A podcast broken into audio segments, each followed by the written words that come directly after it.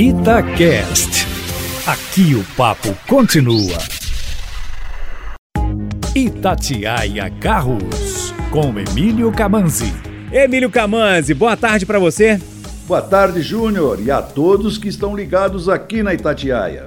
Pois é, Emílio, olha aqui a pergunta do Thales. Ele conta que tem um Jeep muito parecido com o seu.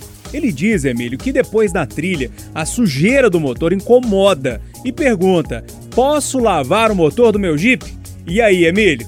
Thales, nos carros modernos, normalmente não é aconselhável por causa de toda a eletrônica que eles possuem junto ao motor.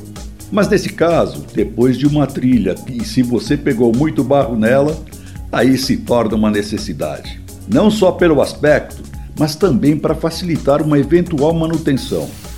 E se o seu Jeep é parecido com o meu, sem toda aquela parafernália eletrônica, o risco de algum prejuízo é remoto. Mas também desde que se tomem alguns cuidados, como por exemplo proteger o distribuidor para que não entre água nele, para não ter que desmontá-lo, secá-lo internamente e permitir que você ligue novamente o Jeep. Além de poder estragá-lo, claro. Não use jatos de água muito fortes que podem danificar alguma conexão ou cabos elétricos, nem solventes ou mesmo querosene, como muitos fazem. Eles podem até limpar melhor, porém, com o tempo vão ressecando tudo, o que pode te trazer problemas no meio de uma trilha, além de tirar as proteções e tinta das chapas metálicas com o tempo.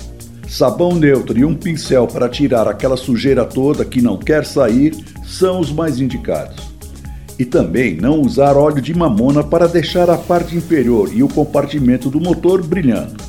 Além do mesmo problema dos solventes e querosene, o óleo vai ajudar a acumular mais sujeira ainda.